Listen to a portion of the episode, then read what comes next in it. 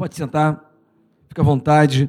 Damos início aí ao nosso primeiro, não o primeiro, mas o uh, pela por transmissão online, sim, o primeiro culto do ano. E nós estamos começando com uma série nova. A série chama-se Espírito da Fé. O Espírito da Fé. Uh, o apóstolo Paulo falou sobre o Espírito da Fé e nós vemos em toda a Bíblia a respeito desse Espírito, né? Que foi evidenciado na vida desses grandes homens de Deus. Você pega vários exemplos no Velho Testamento, começando com, com Noé, na verdade, né? E temos o pai Abraão, né? que é o pai conhecido como pai da fé, que foi um homem que nos trouxe vários exemplos, etc., e vários eh, princípios, né? Mas, embora eu possa ir em toda parte da Bíblia trazer para vocês aqui esses princípios, eu quero hoje é, pegar uma passagem da Bíblia bem conhecida, que está no Novo Testamento, é, no Evangelho de Marcos, né? no capítulo 5, a gente vai ler do versículo 1 até o 42. Eu sei que você vai aguentar. Mas eu não vou ler assim direto, não. A gente vai lendo e vai falando, ok?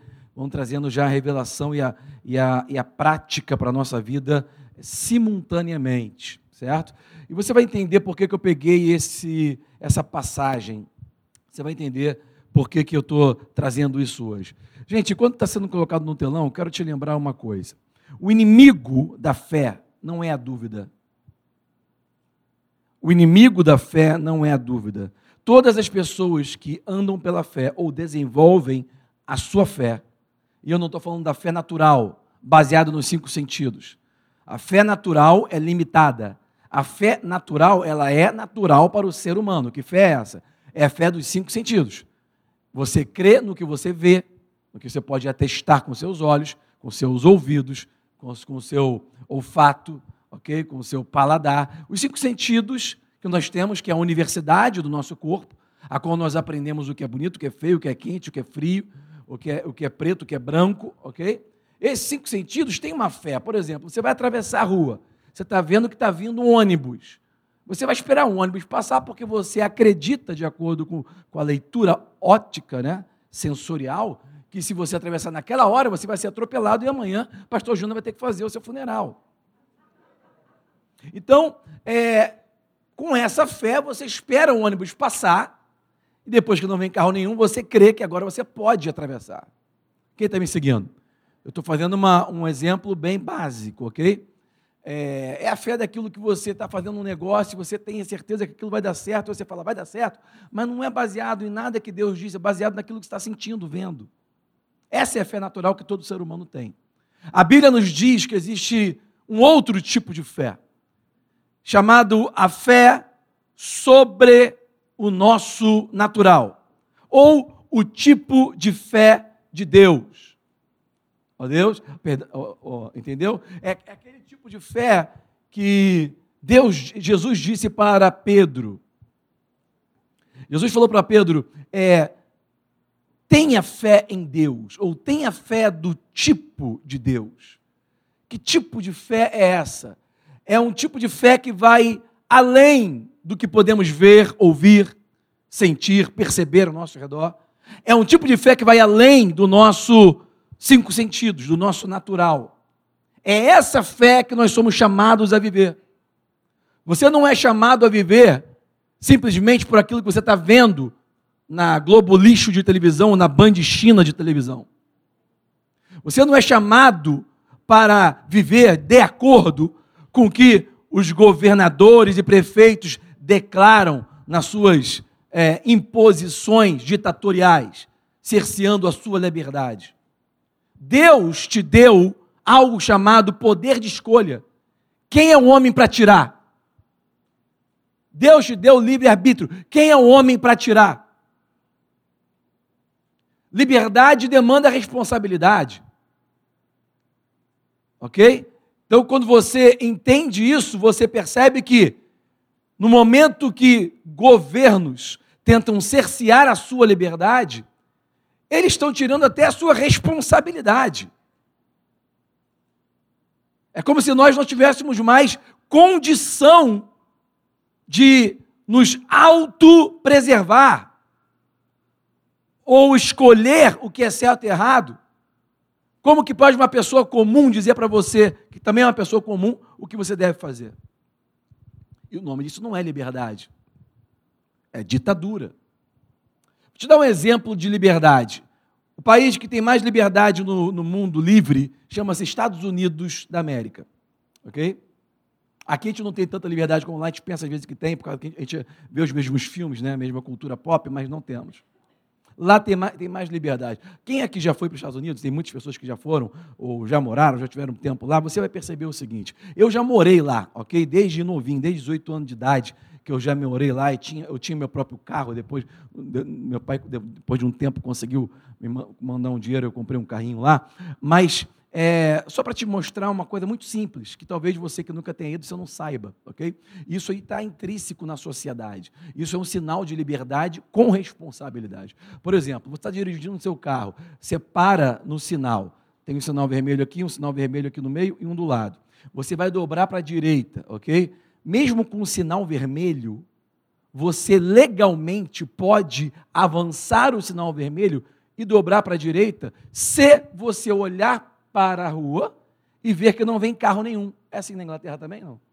Não, né? Só nos Estados Unidos. Estou te falando. O lugar mais livre do mundo, do mundo livre, o lugar mais que tem mais liberdade do mundo livre é os Estados Unidos. Então perceba, é, nos, nos Estados Unidos é assim: você, você parou no sinal, está vermelho. Em outros estados do Brasil, farol, ok? Você parou no farol, no sinal, está vermelho.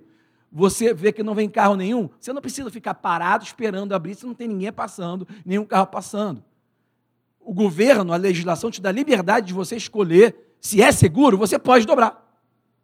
E você dobra, a menos que tenha uma placa lá escrita, que alguns lugares tem, não avance quando estiver vermelho.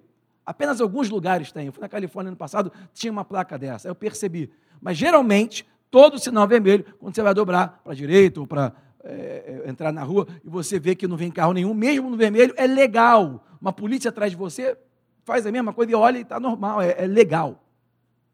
O que significa isso? Liberdade com responsabilidade. Se você avançar, vier um carro e bater, a culpa é tua.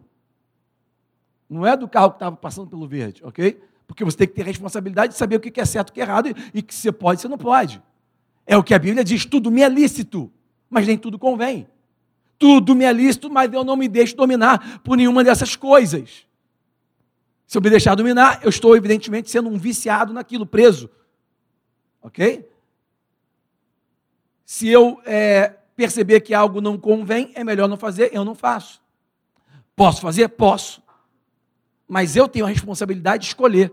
No momento que é tirada a sua responsabilidade de escolher, no momento que é tirado opções, por exemplo, os governadores os prefeitos em 2020 fizeram um experimento social no mundo inteiro falaram que os seus técnicos, do corpo técnico do governo, ou da secretaria, etc., falou que tem que fazer isso e aquilo. Peraí, eu tenho, conheço outro médico que falou que não.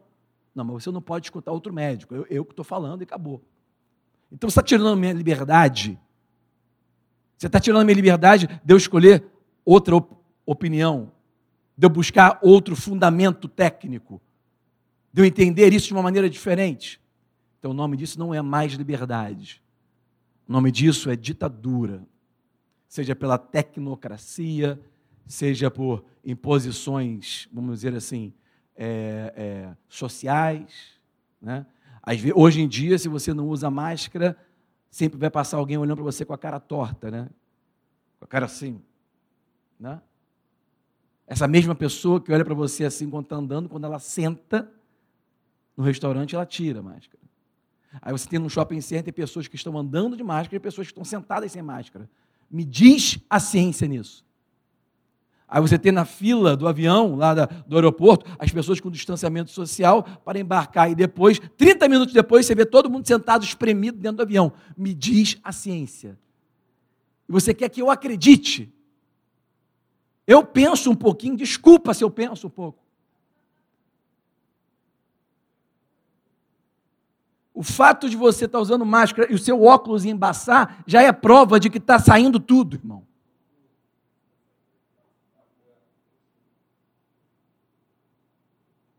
Quer usar máscara que funciona? Pega aquelas de bombeiro com oxigênio que respira, fecha tudo. Aí tudo bem. Agora, máscara colorida, purpurinada, desculpa.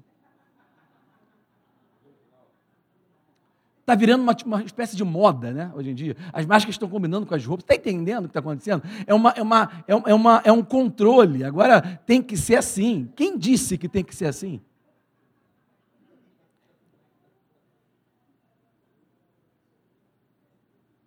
Eu vou entrar aqui, mas tem, tem a ver com o que eu vou pregar e vou mostrar para vocês, porque a Bíblia fala sobre a liberdade. O poder de escolher foi Deus que nos deu. A gente teve ontem, primeiro dia do ano, né? Hoje, que dia é hoje? Dois ou três? Então, anteontem, no primeiro dia do ano, nós tivemos é, um episódio que saiu em todos os jornais, Brasil e fora.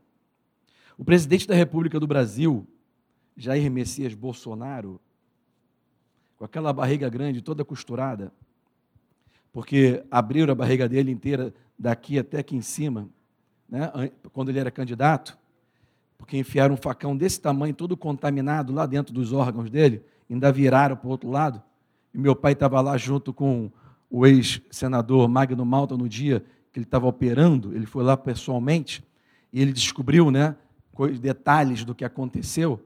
Um dos detalhes foi que dias antes de acontecer o, o, o atentado, o homicídio, né, é, dias antes ele estava na campanha e tendo a sua o dia a dia da campanha, ficou meio gripado, e ele, por ser militar, o ex-militar, ele tinha o hábito de, quando estava gripado, tomar uma vacina de bezetacil. Ele e o Magno Malto, ambos tomaram, ok? E bezetacil, ele te protege da... é antitetânico, né? Então, é, quando ele foi para o hospital, lá onde ele foi atendido inicialmente, o médico perguntou, por que, que ele tem bezetacil no sangue? Ele está blindado, protegeu, porque a faca que entrou, essa espada, essa faca gigante que entrou, esse facão, ele estava totalmente contaminado. Só pelo fato de ter entrado dentro dos seus órgãos, ter já, já ia te matar por contaminação. Mas ele tinha tomado bezetacil semanas antes pelo hábito militar de tomar bezetacil para qualquer coisa. E ele estava protegido. O que, que é isso? Isso é o Deus que conhece o futuro. O PT devia estar envolvido nisso, o PSDB devia estar envolvido nisso, todo mundo, devia, pessoal fofinho, né, empático, devia estar envolvido nisso. Tanto é que o Adélio, que é o cara que está preso lá há dois anos, e é o único homicida do Brasil, e talvez do mundo, que nunca foi quebrado o sigilo bancário e telefônico, porque o Supremo Tribunal Federal não permite, porque até eles devem estar envolvidos nisso. Porque no Brasil, você não sabe, é igual a África, tem atentado o tempo todo. Mata-se prefeito, mata-se candidato a presidente, mata-se é, ministro do Supremo Tribunal Federal, mata todo mundo. Vocês acham que ah, cai avião, cara. Agora mesmo acabei de ver uma notícia que o ex-secretário de Dilma morreu eletrocutado. Pareceu eletrocutado em casa. Pode procurar, acabei de ver agora. Vocês vão ver nas notícias aí. Aí você vai falar para mim que foi um acidente. A gente, tem, a gente tem a mania, porque nós somos. O Brasil é um país que não participou muito de guerra. O Brasil é o único país que teve a sua independência decretada pelo próprio herdeiro regente do trono. Então a gente não é como países como nos Estados Unidos, que tiveram que pegar em armas para buscar sua própria independência. Derramamento de muito sangue, de muitas guerras. Não, nós, nós, nós pensamos que isso é coisa de filme. Nós pensamos que isso aí, defender a liberdade, é, não precisa, porque no Brasil não tem isso. E a sua liberdade está sendo polida e cerceada todo dia, de maneira rápida, desde 2020. O que mais me deixa angustiado é a subversiência do povo. É ver como que o povo aceita tão facilmente essa subversiência. O povo está preparado para ser escravo. Tudo é um controle social. Altomir, por que você está falando de política? Eu não estou falando de política, estou falando de fé. Porque o inimigo da fé não é a dúvida, é o medo. O inimigo da fé não é a dúvida, é o medo. 2020 tratou-se apenas de uma palavra: medo. 24 horas na tua cabeça a palavra medo. Quem assistiu televisão, quem assistiu a Rede Globo de televisão, a Rede Globo lixo, Band China, todas com capital chinês, do Partido Comunista Chinês por trás, porque senão já tinha quebrado. Isso está notório, elas compraram um pedaço da, da Bandeirantes, compraram tudo. compraram muito mais coisa que você imagina no Brasil inteiro e no mundo inteiro. Eles, essas mídias, essa grande mídia, não só no Brasil, mas no mundo inteiro, é uma coisa conjunta, programada. Só, só quem não quer ver, só cego que não quer ver. Todas elas com o mesmo discurso narrativa. É medo 24 horas. Foi ou não foi, gente? Desde que passou o carnaval do ano passado, 2020, passou o carnaval, veio o medo para a televisão, o medo de uma maneira que você nunca viu antes. É pandemia, é morte, é um milhão de mortes. Nada das previsões se cumpriram. Engraçado, né? Ninguém fala da África, do continente africano, onde nunca se usou máscara, ninguém comprou respirador, não tem nem dinheiro para isso. Os países do continente africano. Estuda um pouco, pega um pouco alguns exemplos. Países grandes e pequenos, com as menores taxas de infecção, com as menores taxas de mortalidade pelo Covid. Por quê? Vocês nunca usaram máscara, nunca tiveram respirador, nunca tiveram é, é, a, essa, essa, esse investimento maciço em marketing, mostrando o medo, o pânico. Nunca tiveram. E você vai ver que alguns desses países tratam as pessoas, sabe o quê? Ivermectina. Remédio para piolho. Lá em casa todo mundo já tomou, de vez em quando a gente toma. E aquele Anitta também. Só toma isso, tomar vitamina D3, tomar zinco e magnésio. Pronto. Não pega. Não pega. E se você fizer isso e ainda crê que não vai pegar, não pega. E se você se prepara, usa as armas que você tem, ainda crê, ainda declara que não vai pegar ninguém na tua casa, não pega. E a gente vem declarando que essa igreja aqui, a, a, através da ceia, através da palavra, a proteção, a aliança que nós temos, e ninguém aqui morreu. Teve gente que foi até para a CTI e já está curado. Completamente curado, sem nenhuma sequela. O meu justo viverá pela fé. E se ele retroagir, a minha alma não tem prazer nele. Mas parece que o Covid ficou mais forte que Jesus em 2020. Porque as pessoas não vêm mais para a igreja buscar ao Deus que é maior do que o Covid. Ao nome que está acima de todo nome. Mas essas mesmas pessoas vão no supermercado, vão no shopping, né? Vai no restaurante, né? vai na casa de praia, né? vai para o hotel, vai passear, mas não pode ir para a igreja. O inimigo da fé não é a dúvida. Adão, quando pecou, Deus o chamou no jardim e ele respondeu: Ouvi a tua voz e tive medo. O homem que andava pela fé, a fé foi invertida e se transformou em medo. A inversão da fé é o medo. Por que, que foi feito um grande investimento em marketing Brasil, Estados Unidos, na Europa Ocidental inteira? O mundo livre, o mundo ocidental está sendo atacado maciçamente por investimento em marketing e através dos governadores vendidos e prefeitos vendidos, dizendo só uma palavra: medo, medo, medo, medo. É a mídia funerária de necrotério instaurada Graças a Deus nós temos no Brasil um presidente da República que não foi comprado. Única vez na história que eu vi na minha vida um presidente não ter envolvido em, em corrupção já há dois anos de governo. Nunca vi. Você já viu isso? Quem tem mais de 60, mais de 70 anos? Já, a pastora já viu isso? Não existe caso no executivo do Brasil poder público, onde não haja corrupção. Primeira vez que eu vejo esse homem. Aí, no dia 1 de janeiro de 2021, o que, que aconteceu? O nosso presidente barrigudo com a barriga costurada, mas com histórico de atleta, pegou uma lanchinha no litoral de São Paulo, nem me lembro a cidade, Santos. Foi Santos, não? Bom, não interessa, em São Paulo. Praia Grande. Cheio de banhista lá na praia, né? Porque aquela praia, o governador de Itadória, chamado Doriana, ele não não tinha mandado a polícia militar, em outras praias ele mandou, né? Polícia Militar foi e soltou bomba. Bomba, pá. O que, que é isso? É medo. É implantação do medo como um controle social. Quem não vê é porque prefere ser cego. Eu passei o ano 2020 inteiro correndo na praia. Nunca usei máscara. Pode mandar me prender. Nunca usei máscara na praia correndo. Fiz todo o exame de Covid, não, não tenho nada. Tomo minha vitamina D3, tomo magnésio, tomo zinco, tomo ivermectina, tomo aquela, aquele outro chamado Anita também. Hã? Nunca parei de me exercitar.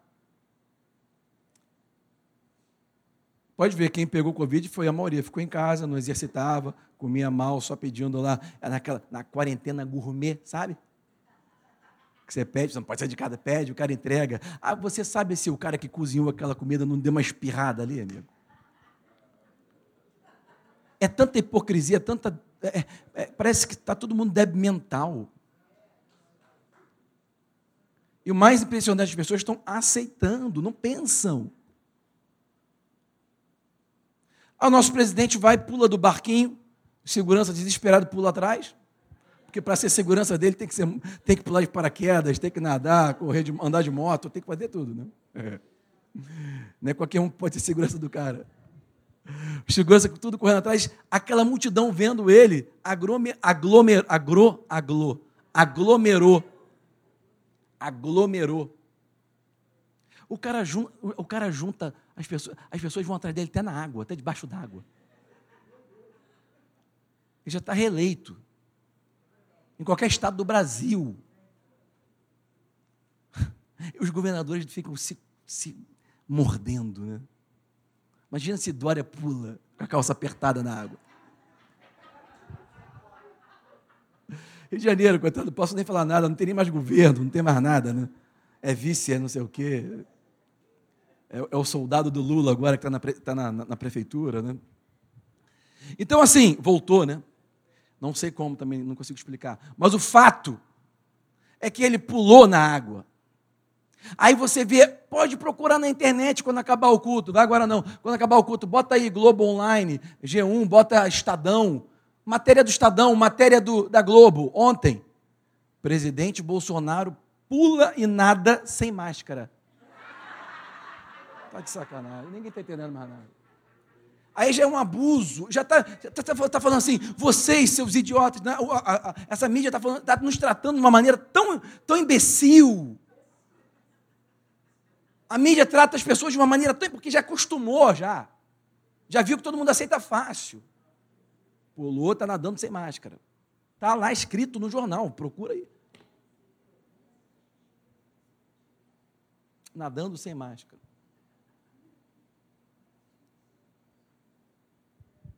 Todo mundo abraçou ele. O que Bolsonaro fez ali naquele momento não teve nada a ver com populismo ou para mostrar capital político, embora também tenha mostrado. Mas o que ele fez foi dar um grito de liberdade no primeiro dia de ano, sem falar uma palavra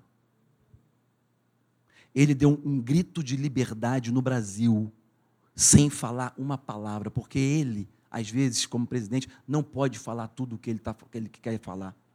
Senão vai vir OMS, organização disso, organização daquilo, ONG disso, vão vir todo mundo para falar o que ele, está falando, genocida.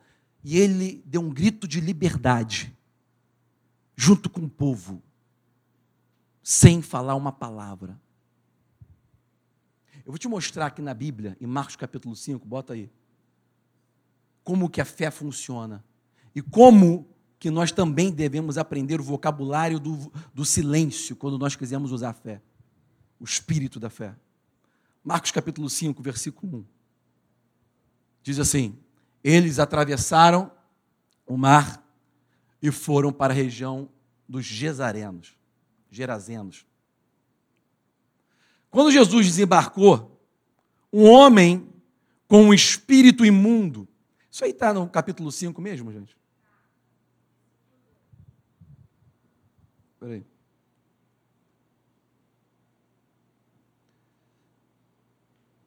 Evangelho segundo Marcos,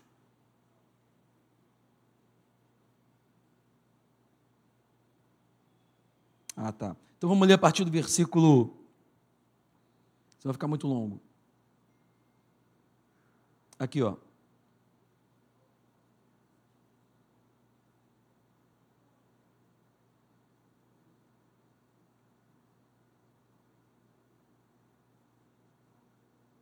A partir do versículo 18. 18 não, peraí. Mais para frente. 21.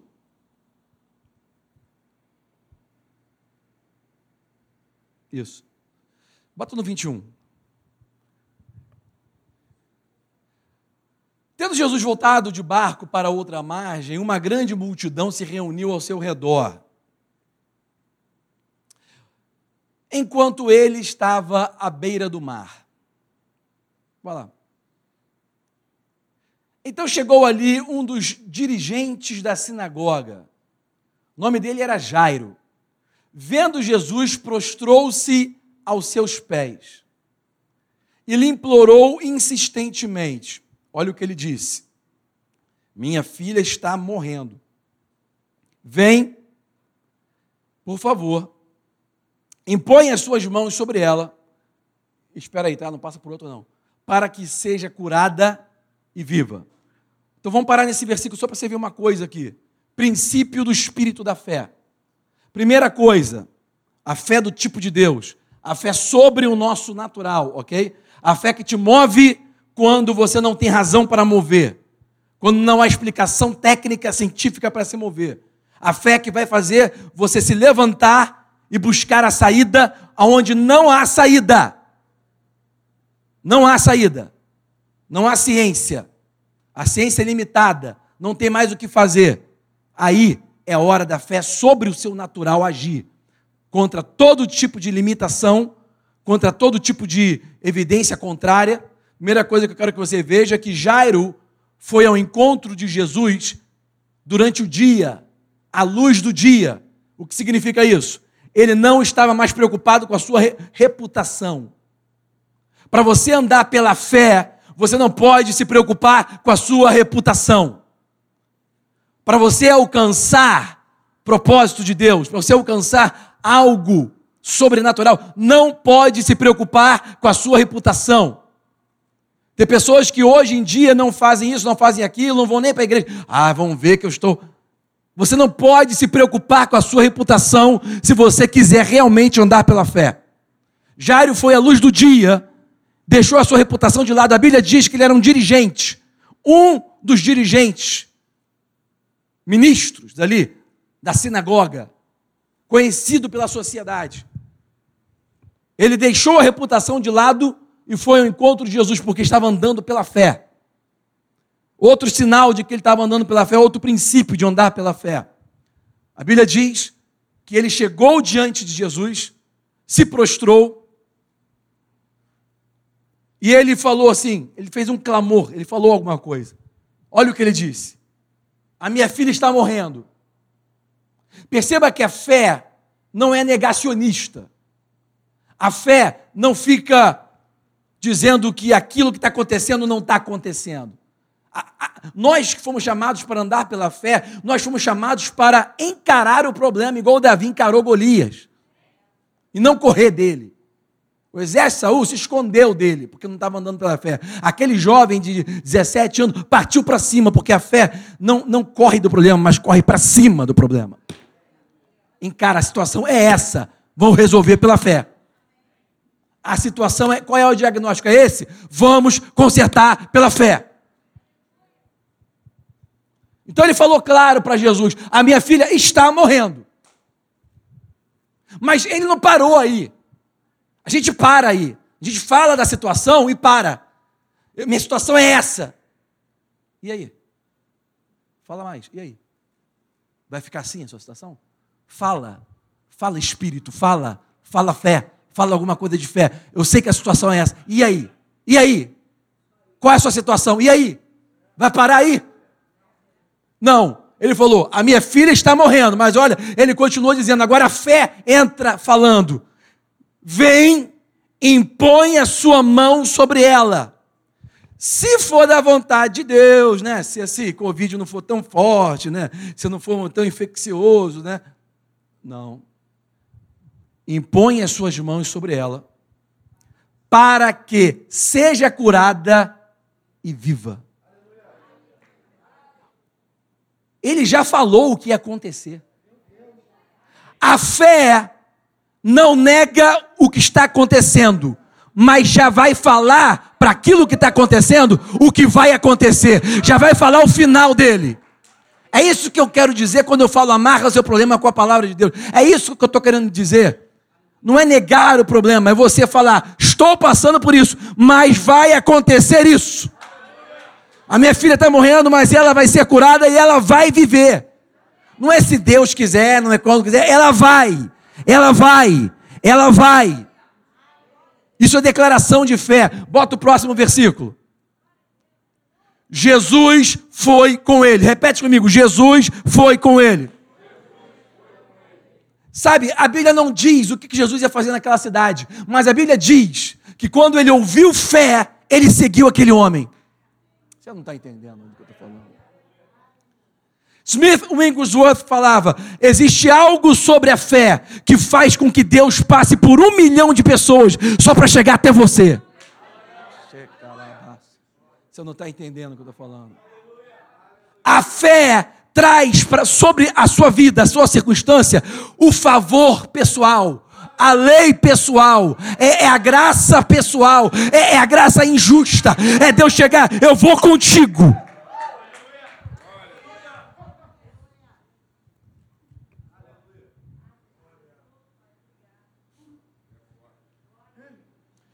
Jesus foi com ele. A Bíblia não diz que Jesus ia fazer ali, mas quando ele ouviu, ela vai ficar curada. Aonde Jairo ia, Jesus andava atrás. Aonde Jairo ia, Jesus andava atrás. Aonde Jairo ia, Jesus estava andando atrás. Jesus estava seguindo Jairo. Jesus estava seguindo Jairo. Jesus estava seguindo fé. Jesus estava seguindo fé. Aquela declaração de fé fez Jesus seguir ele, fez Jesus ir com ele. Qual é a sua declaração? Aí depois você fala: cadê Deus? Aí depois você fala: cadê, cadê Jeová? Cadê Senhor? Qual é a sua declaração? Ai meu Deus, esse, esse Covid, ai meu Deus, essa luta, ai meu Deus, esse problema. E aí? Vai parar aí? Não vai mais falar nada? Os anjos estão aqui com as espadas embanhadas esperando você falar uma coisa. Porque os anjos obedecem à voz da palavra de Deus.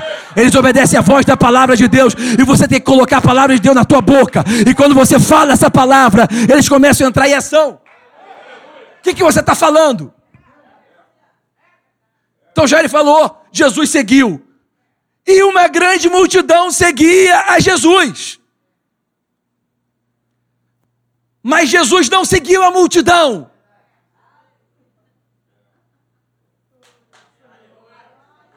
Jesus não estava interessado em que a multidão gostasse dele. Jesus não estava interessado no seu capital político. Porque um rei não é eleito, ele nasce rei.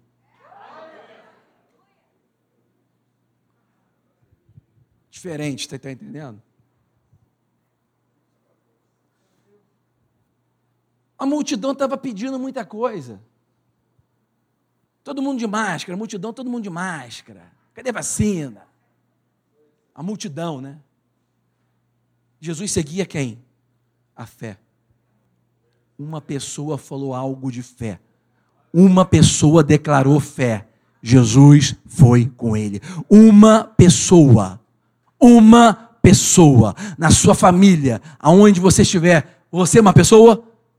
Não interessa quem vai concordar com você. Não interessa quem vai dizer que você está certo. Não interessa quem. Ah, se você for a única pessoa que. Não interessa. Jesus segue a fé. Vai ser assim Vem, impõe as tuas mãos. Ela vai ficar curada, ela vai viver. Jesus foi com ele. A multidão veio atrás, e daí? Agora, onde Jairo ia, Jesus ia. E a multidão estava indo atrás. Beleza. Passa o próximo versículo. Só lembrando para você que multidão, de acordo com a Bíblia, é entre 5 e 20 mil pessoas, ok? No meio da multidão estava ali uma mulher que havia 12 anos, repete comigo, 12 anos, vinha sofrendo de hemorragia, ok? Antes de passar para o próximo versículo, deixa eu te lembrar uma coisa. Nessa época, a pessoa que tinha esse problema, a mulher que tinha esse problema, se não conseguisse cura com a ciência da época, com o conhecimento médico da época, e ela tentou de tudo, gastou o dinheiro dela todo tentando, ela era considerada imunda. Tipo assim, está com Covid. Imundo. Ok? Não pode ficar junto da sociedade, tem que ficar onde, hein? Fica em? Fica em? São os fica em casistas, né? Fica em casa. Você está contaminado, ou você vai se contaminar, vai sujar outros. Naquela época era assim. Não sei, alguma coisa está acontecendo que parece que está voltando isso. De outras maneiras, né? Mais coletivo, mais inclusivista, né? Todo mundo agora é imundo. Há 12 anos ela vinha sofrendo, tinha que ficar em casa de acordo com a, com a tradição social, com a ordem, com a norma social. Ela tinha que ficar em casa, porque se ela fosse vista na rua, em qualquer lugar público, aí ela seria sentenciada para ficar de quarentena em algum outro lugar, isolado. Não podia ser pega. Passa o próximo versículo. Ela parecia muito sobre o cuidado de vários médicos, gastou tudo o que tinha, mas em vez de melhorar, piorou. Porque nós sabemos que para mim a medicina, a ciência, é um braço de Deus na terra. A medicina busca a cura como Deus quer a sua cura, ok? A medicina é um braço. A verdade é que a Bíblia diz que todo o conhecimento que abençoa a humanidade vem do Espírito Santo, ok? Todo conhecimento que abençoa a humanidade vem do Espírito Santo, ok? Então você pode tomar o seu remédio, pode crer ao mesmo tempo. Não fica só de bitolação, não. Usa tudo que você tem. Deus quer te ver curado, não importa qual maneira. Ok? Contudo, a ciência é limitada, sim ou não? John Graham Lake, um grande homem de Deus que foi usado muito por cura divina, ele falava assim: a ciência nada mais é do que o homem descobrindo como Deus faz as coisas. Então, eu sei que o conhecimento tem crescido muito e tem acelerado muito. É um homem descobrindo como Deus faz as coisas. Algo que você vê Jesus fazendo, como cuspir no chão, botar no olho e o cara começar a enxergar. Um dia a ciência vai começar a entender isso. Na verdade, a ciência já provou que na sua saliva tem DNA do seu pai. O sangue vem do homem. O mundo ocidente, que é, mais, é tecnologicamente menos influenciado pelas é, é, tradições culturais das religiões milenares, ok? Já entendeu que não vem do ventre da mãe, o sangue vem do espermatozoide, onde tem o sangue. A sua saliva tem o sangue do teu pai.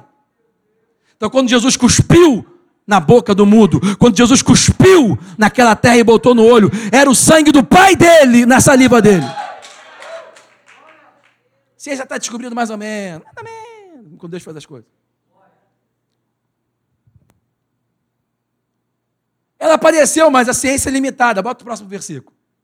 Quando ouviu falar de Jesus, quando ouviu falar de Jesus, a fé apóstolo Paulo escreveu para a igreja em Romanos, capítulo 10, versículo 17. Ora, a fé vem do ouvir e ouvir a palavra de Deus. Ouvir e ouvir. E eu prego isso há 23 anos publicamente.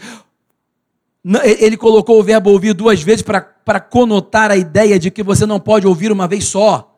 Você tem que ouvir várias vezes. Vai ouvir e ouvir. É ouvir e ouvir. É ouvir e ouvir. Isso, na verdade, é uma metodologia de aprendizado oriental. Se você já estudou no Kumon, que é uma metodologia de aprendizado japonês, oriental, você vai ver que eles trabalham com repetição, ok? Se você estudou na, na, na antiga escola, né, antes do, do, do, Paulo Freisarismo, né, você vai entender que a tabuada você era obrigado a decorar. Por quê? Porque já ficava na cabeça automático, ok? A fé é assim, você tem que, tem que encher a sua cabeça de fé. Enche a cabeça do que a palavra de Deus diz. A fé vai nascer. A fé nasce do conhecimento que você tem de Deus. O conhecimento não é absorvido de uma vez só. Você tem que escutar, escutar, escutar, escutar. E se você escutou muito e parou de escutar, volta a escutar. Porque espiritualmente é diferente do mundo físico. No mundo físico, quando você fica sem comer muito tempo, você fica com fome. Espiritualmente não. Se você ficar, se você é, não comer, perdão, se você comer, você não tem fome, naturalmente. No mundo espiritual é diferente. Se você comer, você tem mais fome. Então, se você está muito tempo sem ouvir, ou seja, sem comer, volta a ouvir.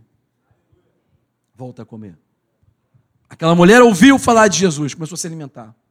Ela ouviu falar de Jesus se alimentando. Ela ouviu falar. O que ela ouviu foi suficiente para mudar a atitude dela em relação à doença que ela estava vivendo. Eu consigo ver a sua fé através das suas atitudes. Calma que eu vou te trazer mais conhecimento, mais equilíbrio. Escuta isso. Quando ela ouviu falar de Jesus, chegou por trás dele, no meio da multidão, e tocou no seu manto. Espera só um minutinho. Ela não podia sair de casa. Fique em casa. Preserve a vida dos outros, preserve a sua vida. Fique em casa. Preserve a sua vida. Mas ela saiu de casa. Entrou no meio da multidão. Ao contrário da, da crendice popular, ela não contaminou ninguém, ninguém nem percebeu. E ela tocou no manto de Jesus. Bota o próximo versículo. Porque ela dizia, essa tradução fala pensava, porque antes de você falar qualquer coisa, você está pensando. E você fala o que você pensa, ok? Mas originalmente a tradução ela, é, é traduzida como ela dizia, que é, uma, que é uma consequência do que ela pensava. Porque ela dizia: se eu tão somente tocar em seu manto, ficarei curada. Se eu tão somente tocar em seu manto, ficarei curada. Se eu tão somente tomar minha vitamina D3, magnésio e zinco, eu não vou pegar Covid. Se eu tão somente tomar ivermectina, seja o que for, eu não vou pegar Covid. Eu não vou pegar Covid. Eu não vou pegar Covid. Porque ela tão somente dizia, dizia: se eu tocar no manto dele, eu vou ficar curada. Você pode iniciar o seu milagre. Ou a sua derrota por aquilo que você diz. Pelas suas palavras você é justificado ou é condenado, diz Jesus. Próximo versículo. Ela ficava falando isso. Imediatamente, quando ela tocou no, manto de Jesus, cessou a hemorragia, a hemorragia. E ela sentiu em seu corpo que estava livre do seu sofrimento.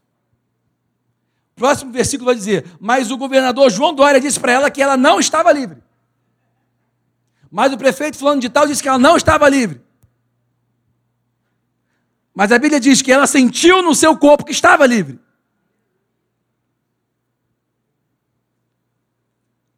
Liberdade é igual a responsabilidade. Passa o próximo versículo. No mesmo instante, Jesus percebeu que dele havia saído virtude, poder. Ele Preste atenção nisso. Virou-se para a multidão e perguntou: Quem me tocou? Quem tocou na minha veste? Existe aquela tradição religiosa que diz que as vestes de Jesus são poderosas. Irmão, a veste de Jesus é como qualquer outra. Essa passagem está provando isso. As vestes de Jesus não curam nada. Essa, essa, essa passagem não prova que a veste de Jesus cura. Essa, essa passagem prova que a veste de Jesus não cura. Que o manto de Jesus não cura. Porque se você vai lembrar, desde o começo do versículo 22, você percebe que tem uma multidão seguindo ele. Multidão clamando, multidão puxando, tocando. Ele só tinha 12 segurança. Era 5 a 20 mil pessoas. O que, que 12 segurança vai fazer? Não consegue. Ok? E ninguém estava recebendo nada. Mas quando essa mulher tocou, o toque dela não foi um toque natural. Existe o toque natural, mas existe o toque da fé. O toque da fé se baseia naquilo que você diz.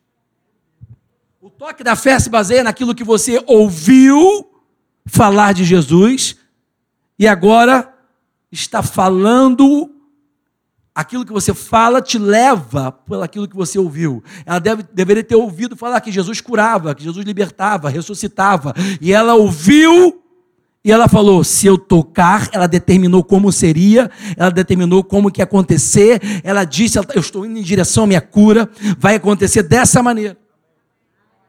E ela falava, e ela falava. Quando ela tocou, Saiu virtude, saiu poder. Jesus parou tudo e fez uma pergunta que, para a pessoa natural, era uma pergunta insana. 10, 15 mil pessoas te apertando, você para e fala: Quem me tocou? Parece insanidade as coisas espirituais. Parece loucura as coisas espirituais. O mover-se pela fé a liberação de poder sobre o nosso natural através da fé vai, consequentemente, trazer para a sociedade atitudes irracionais. Não tem lógica. Mas lembra de, do Alberto Einstein? O Alberto Einstein que era considerado um gênio, o Albert Einstein, ele dizia assim: a lógica pode te levar do ponto A para o ponto B. Mas a sua imaginação, e eu creio que ele estava entendendo o que era fé, te leva do ponto A para qualquer lugar.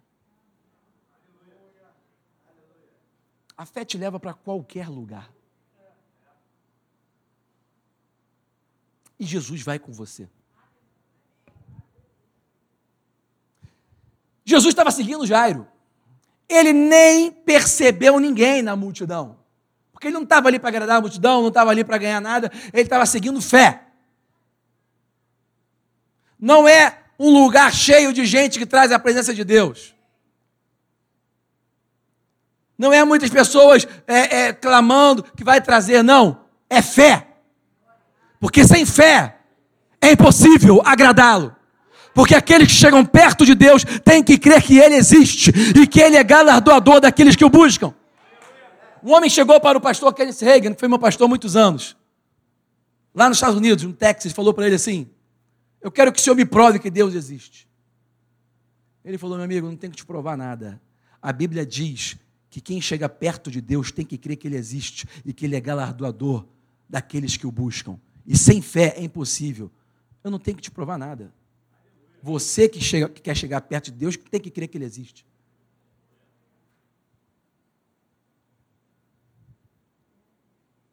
A fé não é provada, a fé ela nasce. A fé do tipo de Deus ela nasce no seu interior e vai contradizer o que a multidão está fazendo e falando. Aquela mulher contradizeu, ela contradisse todo mundo.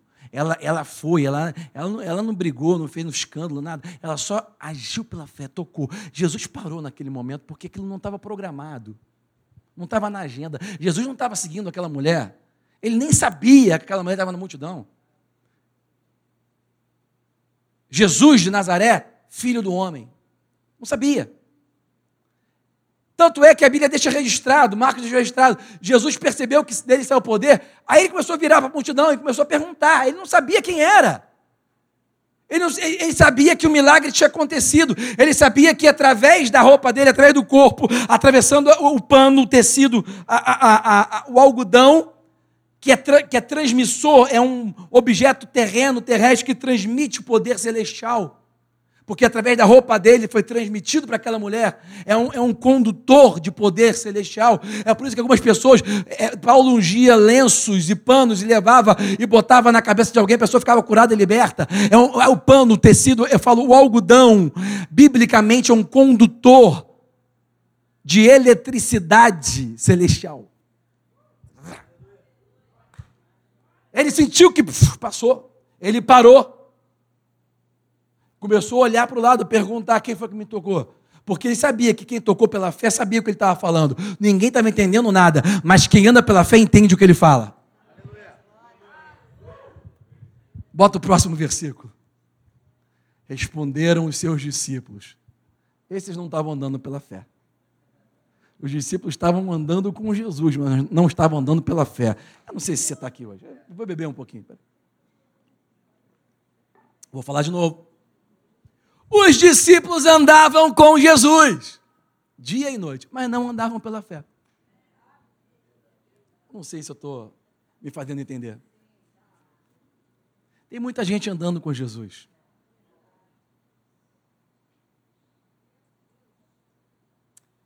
Acesso não significa que você automaticamente vai se tornar uma pessoa de fé. Não significa nem que você não vai trair, porque Judas estava no meio e tinha acesso. Os discípulos disseram: Vês a multidão aglomerada, né? Não pode, está toda essa aglomeração, né? Ao teu redor e ainda perguntas quem tocou em mim. Ou seja, os discípulos estavam no natural, né? Os discípulos estavam vendo que estava todo mundo tocando, puxando cabelo, roupa, tudo. Lembra dos Beatles, quando chegava na Inglaterra, em Liverpool, lá, a pessoa vinha gritando, era igualzinho Jesus passando.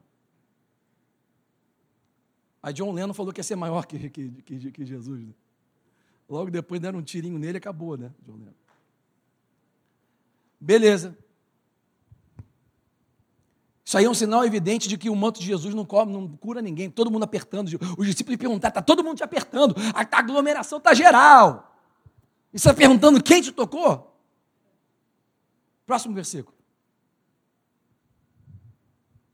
Mas Jesus continuou olhando ao seu redor para ver quem tinha feito aquilo. Segura aí. Ah, eu, eu, gosto de Jesus pra caramba, cara. Eu sou, meio, eu sou muito apaixonado, eu sou meio doido com ele, porque ele é demais, cara. Os próprios discípulos que ele tinha escolhido, falava baboseira lá, ele nem ligava. É por isso que na igreja, em lugares assim que as pessoas vêm falar umas baboseiras comigo, eu também. Às vezes até finge que estou escutando, mas eu estou olhando ao redor assim, para ver quem tem fé, né? Jesus continuou olhando ao redor. Discípulo, mas mexe, você não está vendo, mexe, você não está vendo. Ele ficou.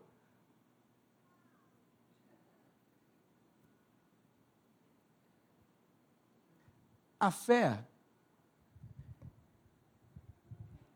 ela é identificável. Ela pode ser vista. Ela pode até ser medida. Grande a tua fé, homem de pequena fé. Quem está me seguindo? Quando desceram aquele aleijado pelo telhado, quatro amigos, a Bíblia diz: Jesus viu-lhes a fé. Jesus viu a fé dos quatro. A fé é identificável. Ele continuou procurando, olhando ao redor. Próximo versículo. Então a mulher, sabendo, porque quem anda pela fé sabe, você não precisa. Cara, você pode falar tudo ao contrário. Pode falar que eu tenho que ficar em casa, tu pode falar que eu não posso sair, pode falar que eu sou imundo, pode falar que eu estou contaminado. A fé sabe. A fé sabe. A fé age naquilo que ela sabe. Ela, sabendo o que tinha acontecido, aproximou-se, prostrou-se aos seus pés, tremendo de temor, contou-lhe toda a verdade. Tipo assim, aquela mulher contou assim: eu, eu, eu fui aí, tirei poder do Senhor. Você está vendo o que a Bíblia está te falando? A Bíblia está te falando que é possível você puxar, você se apropriar, você ir na irrealidade da sua vida, com o seu braço, e tocar e puxar para a realidade coisas que parecem impossíveis, que não foram programadas. Você não viu, ninguém orou por você, ninguém pediu nada. É possível você iniciar uma transformação, uma cura. É possível você usar a sua fé para tirar de Deus o que você precisa. A maioria dos religiosos, cristãos especialmente, todos, né, ficam esperando um anjo descer no tanque quando Deus quiser. Se for da vontade do soberano. A Bíblia deixa registrada que é possível, pela fé, você tomar o que você precisa. Basta você ouvir o que ele diz, quem ele é, começar a crer nele. Contou a verdade. Próximo versículo. Então Jesus lhe disse: Minha filha, por que, que você tirou poder do meu estoque? Eu estava indo orar pela menina que estava morrendo. Você me atrapalhou. Você invadiu a minha privacidade. Né? Você está aglomerando, você é a pessoa que está infectada né? e fez aqui aglomeração. Está errado. Não é assim. Você tem que fazer as campanhas, tem que pedir a Deus, tem que ser isolado. Foi isso que Jesus disse, amém, irmãos? A Bíblia relata que quando Jesus ouviu o que ela fez, Jesus não repreendeu ela porque ela estava com Covid e foi no meio das pessoas. Porque era considerada imunda. Contagiosamente imunda. Jesus não repreendeu ela pelo aquilo que ela fez. Olha o que a Bíblia diz. Filha, a sua fé, a sua fé, a sua fé, a sua fé. Não é a fé do seu marido, nem da sua esposa. Não é do seu pai, nem da sua mãe, nem da sua avó. A sua, a sua fé. A sua fé. A sua fé te curou. Vai em paz e fica livre do seu sofrimento. Fica livre desse mal. O nome disso é liberdade e responsabilidade. Se Jesus diz que a minha fé me cura e me deixa livre do mal, quem é qualquer autoridade, governador, para dizer que não? Ah, mas a Bíblia diz. Pode louvar a Deus, tem gente que quer bater palma. Ah, mas a Bíblia diz que nós temos que respeitar as autoridades. Sim. Quando Paulo escreveu isso, ele está falando de autoridades tementes ao Senhor. Lê a tua Bíblia, lê o contexto. Não pega versículo e tira do contexto para fazer o que a, que a Bíblia fala que você quer. Ele está falando de autoridades tementes ao Senhor. A própria Bíblia também mostra que outros homens no passado não obedeceram à autoridade, porque não eram tementes a Deus. Daniel não obedeceu a Nabucodonosor. Sadraque, Mesaque e Abidinego não obedeceram ao rei medo persa. E parecia que foram condenados, né? Mas Deus estava com eles. Porque Jesus, porque Deus segue fé. Então, se você está na fornalha de fogo ou está na cova dos leões, ele segue fé. Ele vai para onde você vai.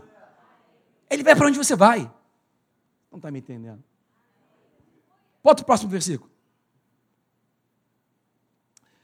Enquanto Jesus ainda estava falando, vai e fica livre do seu mal, a sua fé te salvou. É sempre assim. Quando você ouve um testemunho, quando você vê Deus fazendo alguma coisa na tua vida, é sempre nesse momento que acontece esse tipo de coisa. Enquanto ele ainda estava falando, chegaram algumas pessoas da casa de Jairo, dirigentes da sinagoga. Em outras traduções diz amigos de Jairo, que também eram rulers, também eram dirigentes da sinagoga. Quando fala da casa, está falando da sinagoga, ok? Seria a tradução mais correta amigos, autoridades como ele, pessoas que conheciam as escrituras como ele conhecia, pessoas que ele escutava, que ele argumentava, que ele concordava, que ele considerava, porque uma pessoa que você não considera, quando fala qualquer coisa para você, você mas a pessoa que você considera quando fala uma coisa ruim, parece que você tira o, pé, o tapete, puxa o teu chão. E eu quero te lembrar que tudo isso aconteceu no versículo 21, quando Jairo, à luz do dia, fez uma declaração de fé. Jesus começou a seguir ele. Nesse momento que a fé começa a se manifestar, os amigos chegaram e falaram então para ele: Olha, sua filha já morreu, eu não queria te falar isso.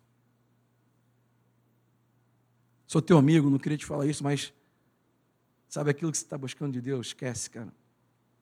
Eu tenho que te falar a realidade. Não precisa mais incomodar o mestre. Aí ele bota ainda como se andar pela fé e incomodar o mestre. Você percebe? Às vezes pessoas vão falar para você assim: é, para de incomodar, né? Para de fazer, porque você está andando pela fé. Mas realmente andar pela fé incomoda, né? Muitas vezes a caminhada da fé é uma, caminhada sozinha. Jair foi sozinho, ele estava sozinho. E é até melhor que seja assim. Porque é melhor você andar sozinho, crendo, do que andar com uma pessoa que está discordando do teu lado.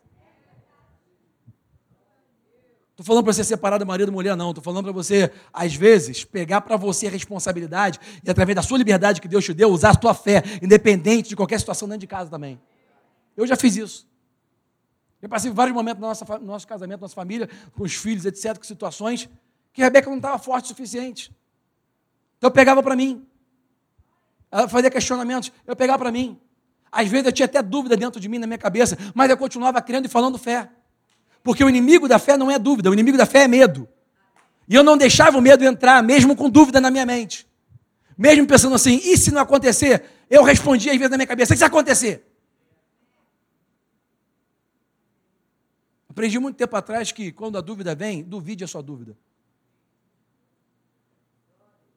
A dúvida vem falando, mas se não acontecer, você vai jogar outra dúvida para. Mas se acontecer? Aí a dúvida fica sem saber, sem chão. Porque você duvidou a dúvida. Ai, ai. Aí ele estava lá, falando com a mulher, vai, a tua fé, a tua fé te salvou. Chega os amigos, olha, tua filha morreu. Imagina, ele estava no caminho da fé, Jesus seguindo. Deu aquela, aquela pausa, porque Jesus gosta de ouvir testemunho. Me conta aí. A mulher contou toda a verdade, né? Aí Jesus vai e declara: Não, foi a tua fé que te salvou, não foi meu manto, não foi. É, a tua fé te salvou. Você iniciou a tua cura, você pegou a tua cura e você está livre do, desse mal. Enquanto ele estava falando, os amigos chegam. Jesus estava do lado de Jairo. Você consegue imaginar a situação? A multidão toda ao redor, mas Jesus do lado de Jairo. Jairo escutou o testemunho da mulher, ele estava até se fortalecendo com aquilo. De repente, os amigos chegam do outro lado, aqui do lado esquerdo, Jesus estava do lado direito de Jairo. Imagino. E chegaram os amigos do lado esquerdo de Jairo. Quem está me seguindo? Vieram pela esquerda e falaram: morreu, acabou, está todo mundo morrendo, é um milhão de mortos. Do lado esquerdo. Para de incomodar, para de ir para a igreja, para de pedir a Deus, para de buscar, para, para, para, para, você não precisa. Acabou, acabou, acabou, acabou. Morreu todo mundo. Se fosse seguir a previsão que começou lá depois do carnaval de 2020, aí, esse ano seria Mad Max, né? Acabou todo mundo. Salve-se quem puder, né? Tem uns, uns, uns, uns profetas do Apocalipse aí da esquerda aí, tem um tal de Átila Tamarindo, uma coisa assim, só fala desgraça. Como se fosse alguma autoridade, né? Vamos lá. Não precisa comandar o mestre. Próximo versículo. Estou terminando, hein, gente? não fazendo caso do que eles disseram, Jesus disse ao dirigente da sinagoga: Eu amo Jesus, cara. Jesus, ele é um cara. É filho de Deus mesmo. Ele é uma. É muito diferente. Filho de Deus tem que ser diferente, né? Filho de Deus tem que ser peculiar, né? Filho de Deus tem que sair do normal. Filho de Deus não pode concordar com multidão. Filho de Deus, ele, ele ignora, ele não faz caso. Está aqui comigo. Filho de Deus não faz caso. É, o que significa não faz caso? Eu ignoro. Eu, para não vomitar, eu ignoro o que você fala. Eu ignoro o que a Rede Globo lixo de televisão fala. Eu ignoro o que a Band China de televisão fala. Eu ignoro tudo que essa grande mídia comprada com agenda ideológica fala. Eu ignoro até que alguns médicos chapa branca falam. Que é médico chapa branca? É que está ganhando mais dinheiro para falar o que tem que falar, que eles querem, do que a realidade. Ou que tem pouco conhecimento Porque, na verdade, no caso desse vírus, por exemplo, quase ninguém tem conhecimento. É o novo né, vírus.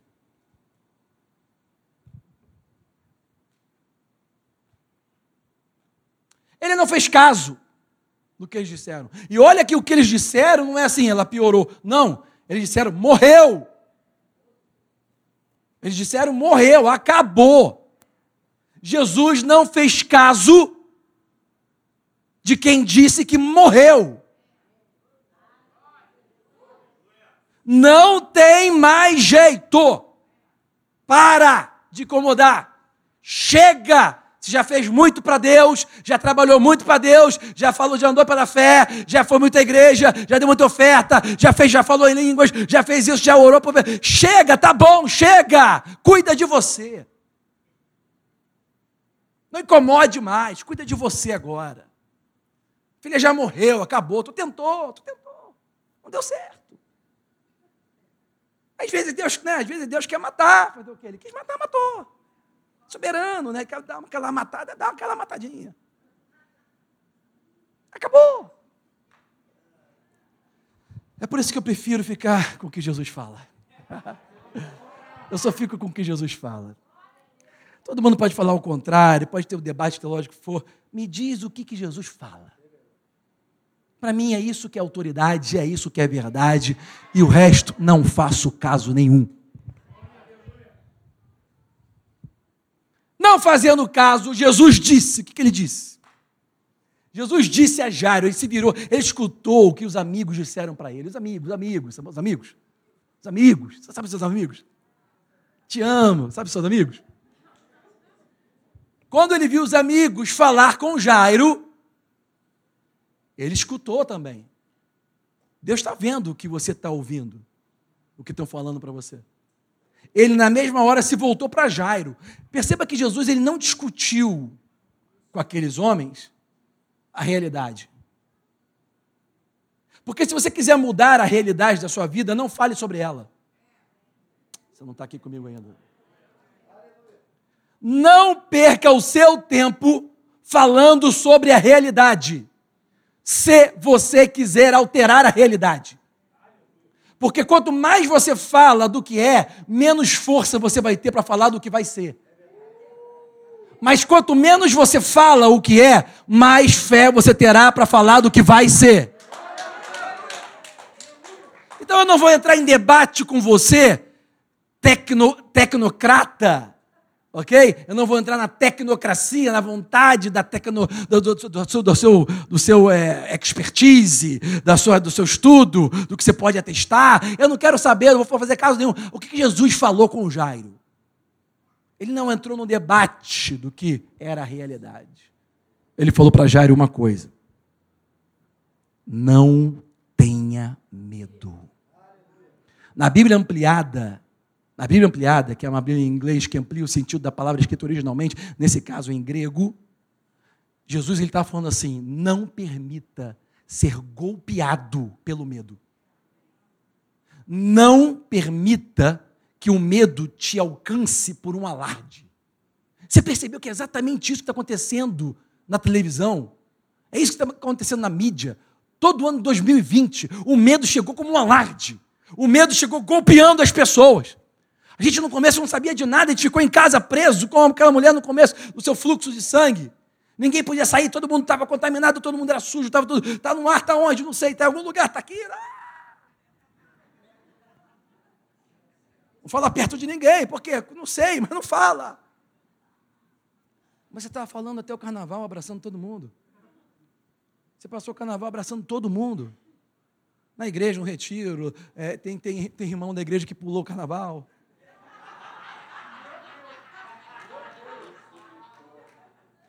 Tem vários irmãos. E quando eu falo irmãos, quando você fala, deixa eu falar uma coisa sobre a língua portuguesa. Quando você fala no plural, sempre tem que ter indicação masculina. Se tiver três mulheres e um homem, irmãos. Se só tiver mulher, irmãs. Mas se tiver um homem no meio, já fica mais. Isso aí é, é a estrutura linguística portuguesa. Só lembrando,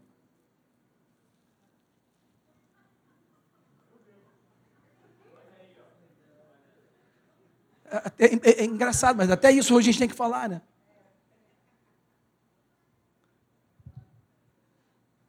Por exemplo,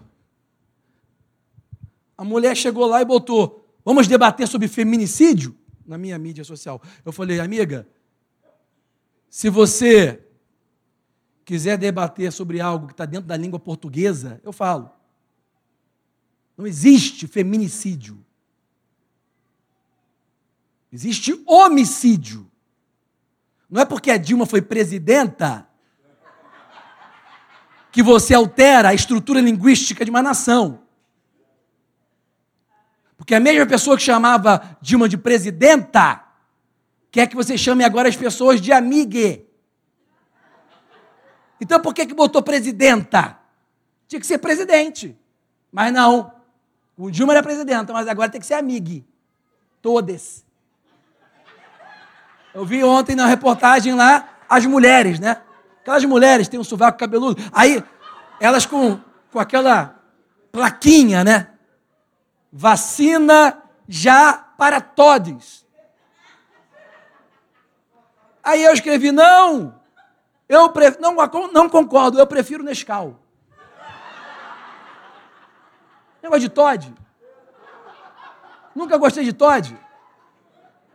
Não posso escolher o Nescau? É assim, se você deixar você vai entrar num fluxo da imbecilidade mundial. Nós fomos chamados para andar pela fé, é diferente. Filho de Deus é diferente, é outra mentalidade, é outra atitude. Não anda no fluxo, a gente não anda no fluxo, a gente fura o fluxo. A gente toma pela fé, furando o fluxo. Eu até passo pelo meio do fluxo, mas eu não faço parte dele. Jesus disse a primeira chave que ele disse para você permanecer. E olha, aqui eu quero mostrar uma coisa, porque tem tanta coisa para falar, mas tem que terminar. Aqui eu quero mostrar uma coisa. O espírito da fé é como aquela mulher fazia. Ela falava, ela falava, ela falava, ela falava. E, e aconteceu o que ela aconteceu. Mas aconteceu o que ela falou. Mas perceba, Jairo falou uma vez só. A Bíblia não registra que Jairo ficou o tempo todo falando: vem comigo, vem comigo, vem comigo, vem comigo, vem comigo, vem comigo. Vem. Não. Parece até aquela, aquela. Tem, uma, tem um irmão aqui que tem um supermercado. Lá em Campo Grande. Doutor Chibas. E ele contratou uma personalidade humorística, né? Para fazer propaganda. E essa personalidade foi lá, e aquela gaga lá do Nordeste, sabe? Eu não posso nem repetir o que ele falou, porque é engraçado, né? Mas tem um duplo sentido. Vamos lá. Jairo não ficou igual aquela gaga. Jairo falou uma vez só. Não é que aquela mulher do fluxo de sangue tenha ficado como uma gaga. Ela, ela estava reafirmando, reafirmando, porque provavelmente ela estava lidando com muita dúvida. Ela tinha que tomar uma atitude que ia contra, vamos dizer assim, a conjuntura social. E às vezes, quando você vai contra a conjuntura social, andando pela fé, você repete para você mesmo, porque quanto mais você fala, mais você ouve, a fé vem do ouvir. Quem está me seguindo? Mas você vai perceber que nessa passagem, Jairo falou uma vez só. E ele estava andando sobre aquela declaração que ele falou no versículo 21. E Jesus estava seguindo ele durante todo o trajeto por causa de uma declaração. Uma declaração. Então, quando ele ouve os amigos dizerem que acabou, ele já devia estar na, na, no, na beira do precipício para se jogar, para desistir, para abandonar a declaração de fé. E é isso que muita gente dentro da igreja faz. Ela vem para a igreja, recebe uma palavra, se enche e ela fala fé passa o tempo durante a semana, durante o mês, ou deixa de vir à igreja outro dia, não sei o quê, vai enfraquecendo, vai ouvindo os amigos, ou os amigos, você que sabe, vai, vai, vai ouvindo lá, e de repente, você se joga do precipício, você desiste. A fé não é derrotada se você não desistir. É impossível ser derrotado pela fé se você não desistir. Você tem que trocar fé pelo medo. Por isso Jesus foi e falou assim: não tenha medo. Porque o inimigo da fé não é a dúvida. Ele poderia estar com dúvida também. Agora eu quero que você aprenda isso aqui, é o ponto principal dessa palavra, escuta isso. Ele podia até estar com dúvida agora, nesse momento que ele ouviu que a filha morreu. Obviamente ele estava já cheio de dúvida agora. Ele já não estava tão forte como ele estava quando se jogou aos pés de Jesus antes. De repente, agora que ele viu que já não tem mais jeito, de repente, aquela palavra tirou o chão dos pés dele. Eram amigos, eram pessoas que ele conhecia, pessoas que ele, que ele ouvia, ok? E essas pessoas acabaram com ele. Então, Jesus, a primeira coisa que ele fala é: não tenha medo, não deixe ser pe pegado, apanhado de supetão, de, como um alarde. Não permita que esse alarde, irmão, para de ver Rede Globo. Para, não estou brincando, para. Eu não vejo televisão há anos. Aonde que eu me informo? Eu vou na internet e busco canais imparciais. Ok? Existe. E se quiser, pode me perguntar que eu te falo. De comentaristas imparciais. Não é que é bolsonarista, não existe bolsonarista, existe brasileiristas. Pessoas que estão defendendo o Brasil. E não uma agenda mundial de bandeira vermelha. Ok? Vamos lá. Não tenha medo. Continue crendo. Não tenha medo. Continue crendo. Não tenha medo do Covid. Continue crendo. Ou seja, continua andando na fé. Continua andando na fé. Continua nessa, caminhada. Continua aquela fé que te levantou e fez você declarar. Continua. Não permita entrar na tua boca outra coisa. Eu quero que você veja isso. Logo depois, no próximo versículo, bota lá por gentileza. No próximo versículo. Perceba que a Bíblia não fala que Jairo respondeu a Jesus. A Bíblia não, não deixa registrado. Então, isso é, um, isso é um sinal de que Jairo não falou nada. Sabe o que ele fez? Ele continuou andando. Só o fato de você continuar andando em rumo àquilo que você tinha falado antes, já está demonstrando para o medo que ele está debaixo dos teus pés e que você vai continuar crendo. Às vezes você tem que entender que você precisa usar o vocabulário do silêncio quando está muito dolorido de falar, quando a sua boca não consegue nem mais falar que ela vai ficar curada, quando você nem tá, a dúvida está tão grande que você não consegue mais. Você a única, a única coisa que você tem que fazer é continua andando. Sai da sua casa, vem para a igreja, continua, senta e ouve a palavra, continua, não deixa ser apanhado pelo medo.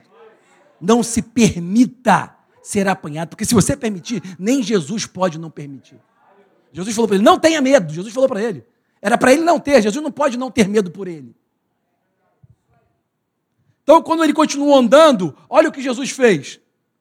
Já que ele decidiu não ser apanhado pelo medo e continuar crendo, mesmo cheio de dúvida, e continuou andando rumo à casa dele, olha o que Jesus fez. Não deixou que ninguém seguir, ou seguisse. Senão Pedro, Tiago e João. Escuta isso. Não tinha chegado na casa ainda, mas o negócio apertou. No meio da caminhada, o negócio apertou. No meio da caminhada, o negócio sempre aperta, sempre vem tempestade no meio do trajeto.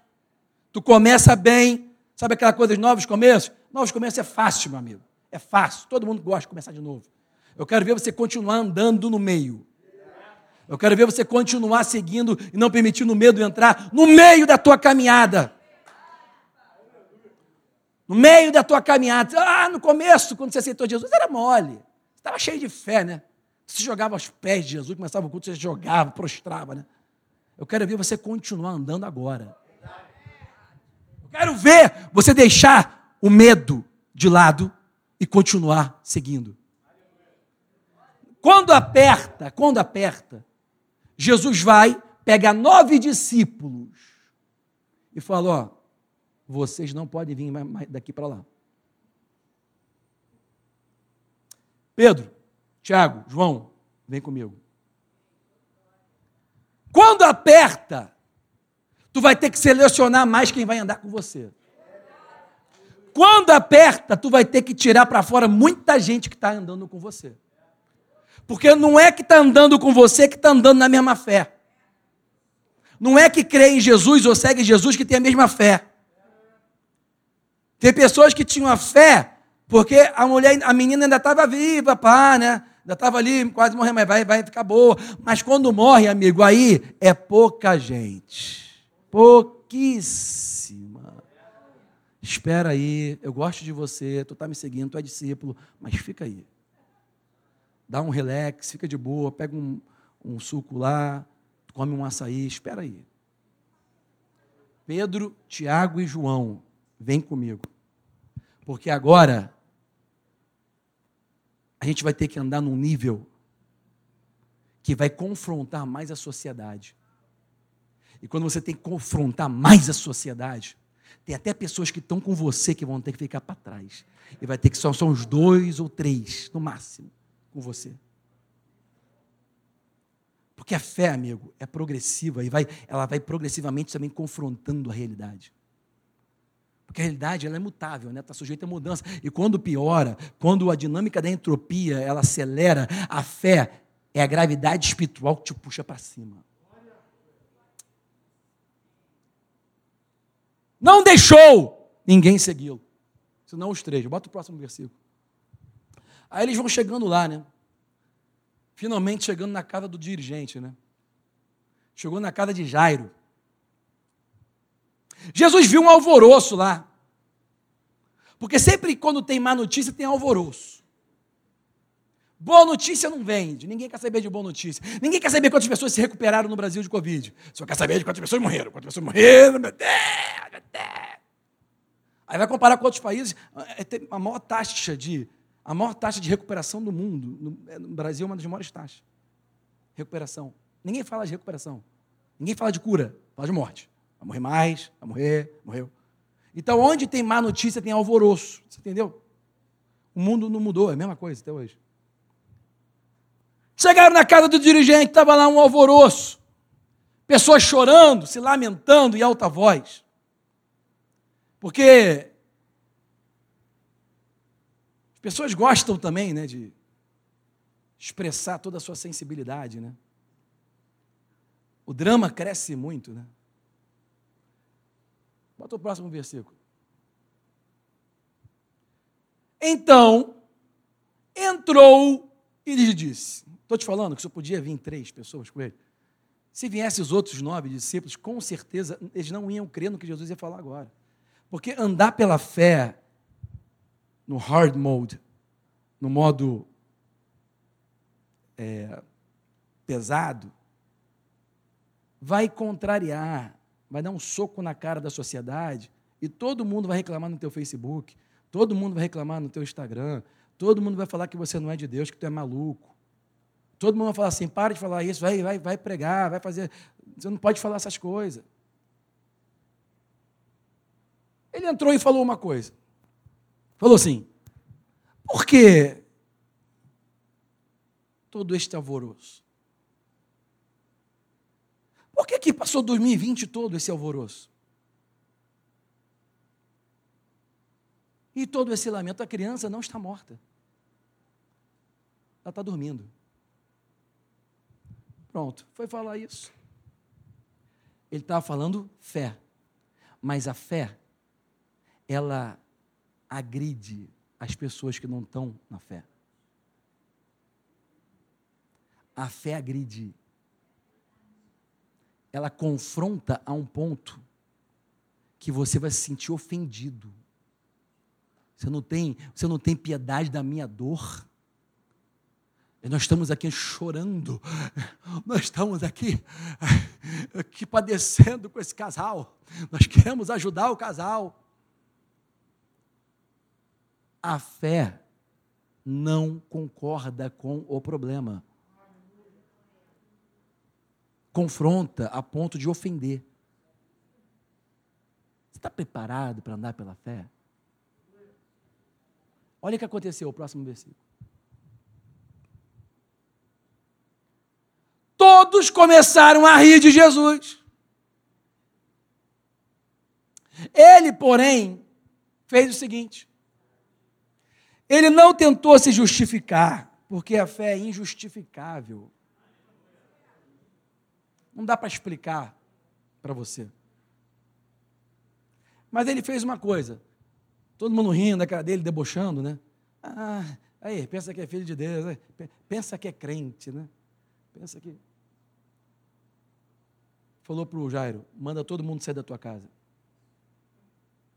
Manda todo mundo sair da tua casa.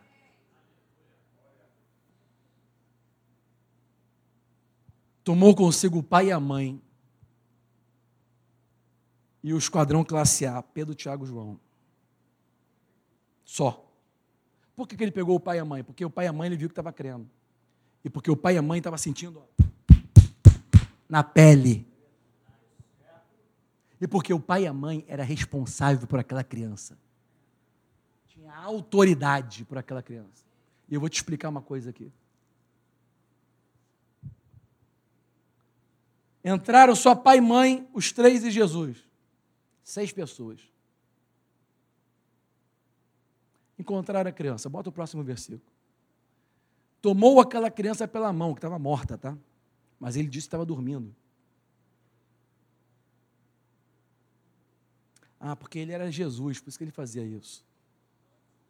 Jesus disse: Quem crê em mim, coisas maiores farão. Smith Wigglesworth, que eu falo para vocês sempre, que é meu pai na fé, minha maior inspiração, ele fez isso várias vezes. Uma vez ele pegou um cara morto na cama, lá na Inglaterra, de terninho, bota terninho, já mortinho, bonitinho na cama, pegou pelo colarinho, levantou o morto, botou na parede e falou: anda em nome de Jesus. Sabe o que aconteceu? Nada. A mulher dele chegou do lado, chamava Polly, chegou, meu amado, amado, querido, para para estar ofendendo aqui a família, tenha respeito pelo corpo. Não ouvindo a mulher, não fazendo caso da mulher, ele falou de novo: I command you to walk in the name of Jesus.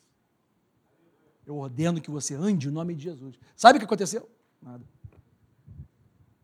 E a mulher dele estava pedindo desculpa já para as pessoas ali. Ele não fazendo caso, ele falou pela terceira vez: Eu te ordeno que ande em nome de Jesus. Sabe o que aconteceu? Aquele morto saiu assim, ó. E voltou à vida. Dentro do, dos livros que você lê a respeito de Smith Wigglesworth, 14 pessoas ressuscitaram oficialmente, registrado, que tinha óbito registrou. Isso é possível hoje? Deus mudou? Não, a fé das pessoas mudaram. Hoje você acredita na Rede Globo, esse é o problema. Jesus pegou a menina pela mão e falou em, em grego, né? O hebraico, isso, hebraico. Talita kumi.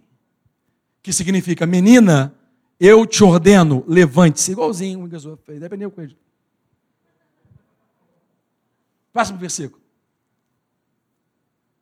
Imediatamente a menina que tinha 12 anos de idade, que tinha o que, gente?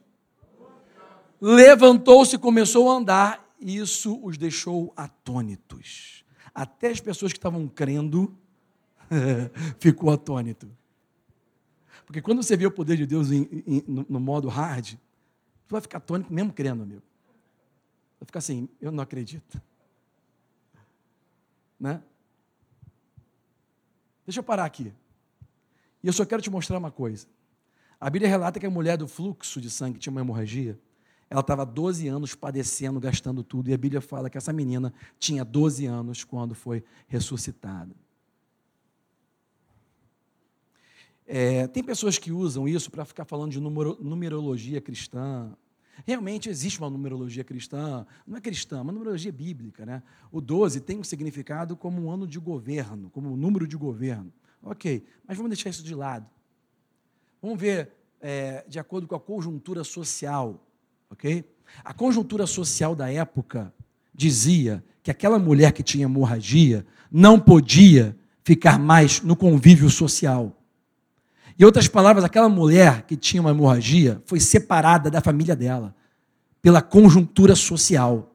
Porque aquela mulher que tinha hemorragia, que estava com aquele vírus, estava com aquela coisa, ela era considerada imunda socialmente. E tinha várias restrições. E a sua liberdade foi cerceada. E ela foi condenada a viver isolada, sozinha, devido à conjuntura social. Aquela mulher, depois de 12 anos, ela foi reintegrada à sociedade e à sua família. Porque a fé vai fazer as coisas voltarem ao normal, vai fazer o imundo ser limpo, o louco ser são, o doente ser curado, e vai te reintegrar socialmente. Porque quando o problema de saúde é resolvido, tudo volta ao normal.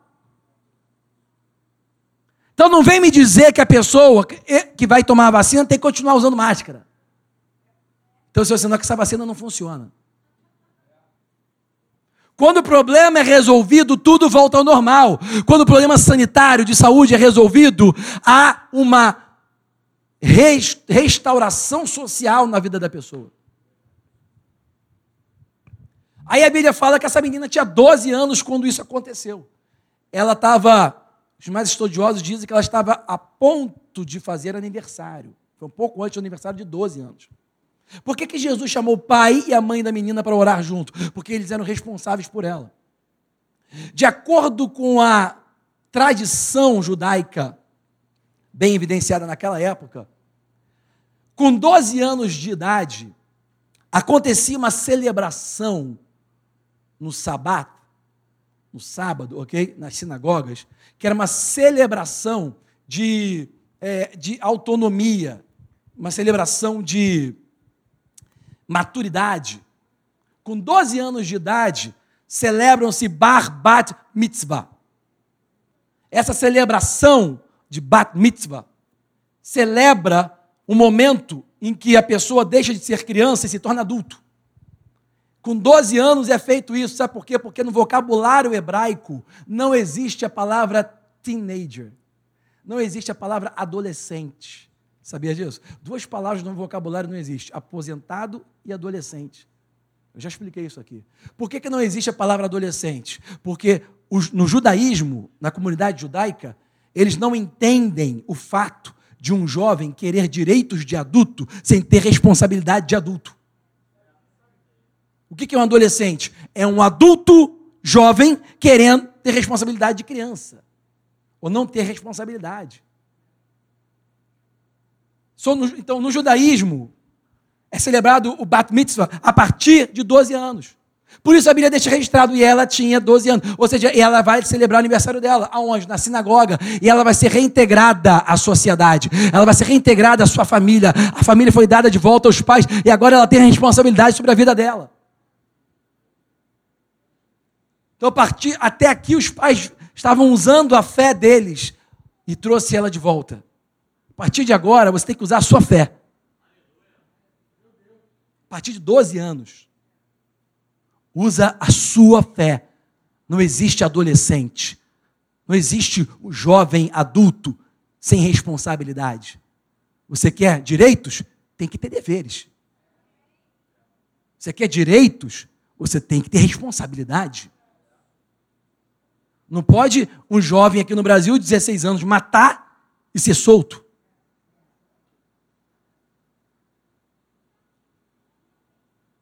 Se o jovem tem o direito de votar com 16 anos, ele também tem que ter a responsabilidade de não cometer crime.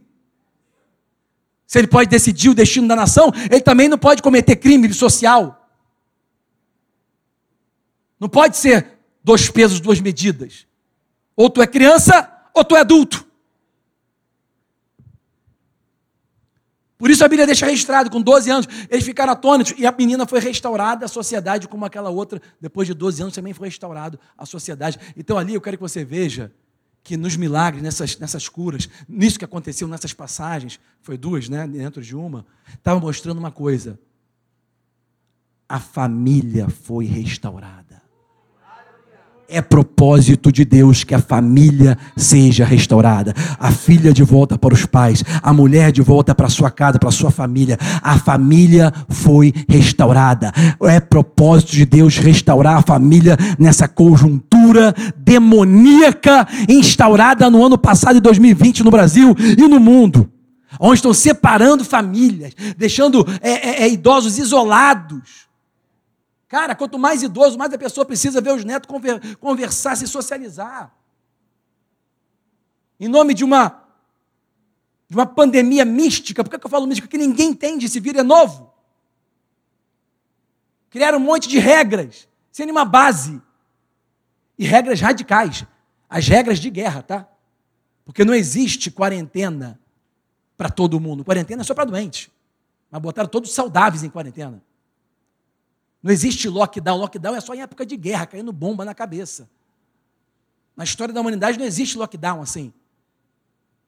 Em nome de quê? De uma ciência epidemiológica? E as outras ciências? E a ciência antropológica, que, que, que, que estuda o social, as doenças mentais? E as outras ciências? Tem várias ciências que tem, tem, tem que ser considerada. Deus, Ele conhece bem isso. E a Bíblia está nos mostrando que a restauração, a cura, serve para reintegrar a família, reintegrar a sociedade, unificar de novo. Não isolar mais, mas unificar. Quem está comigo? Fica de pé em nome de Jesus.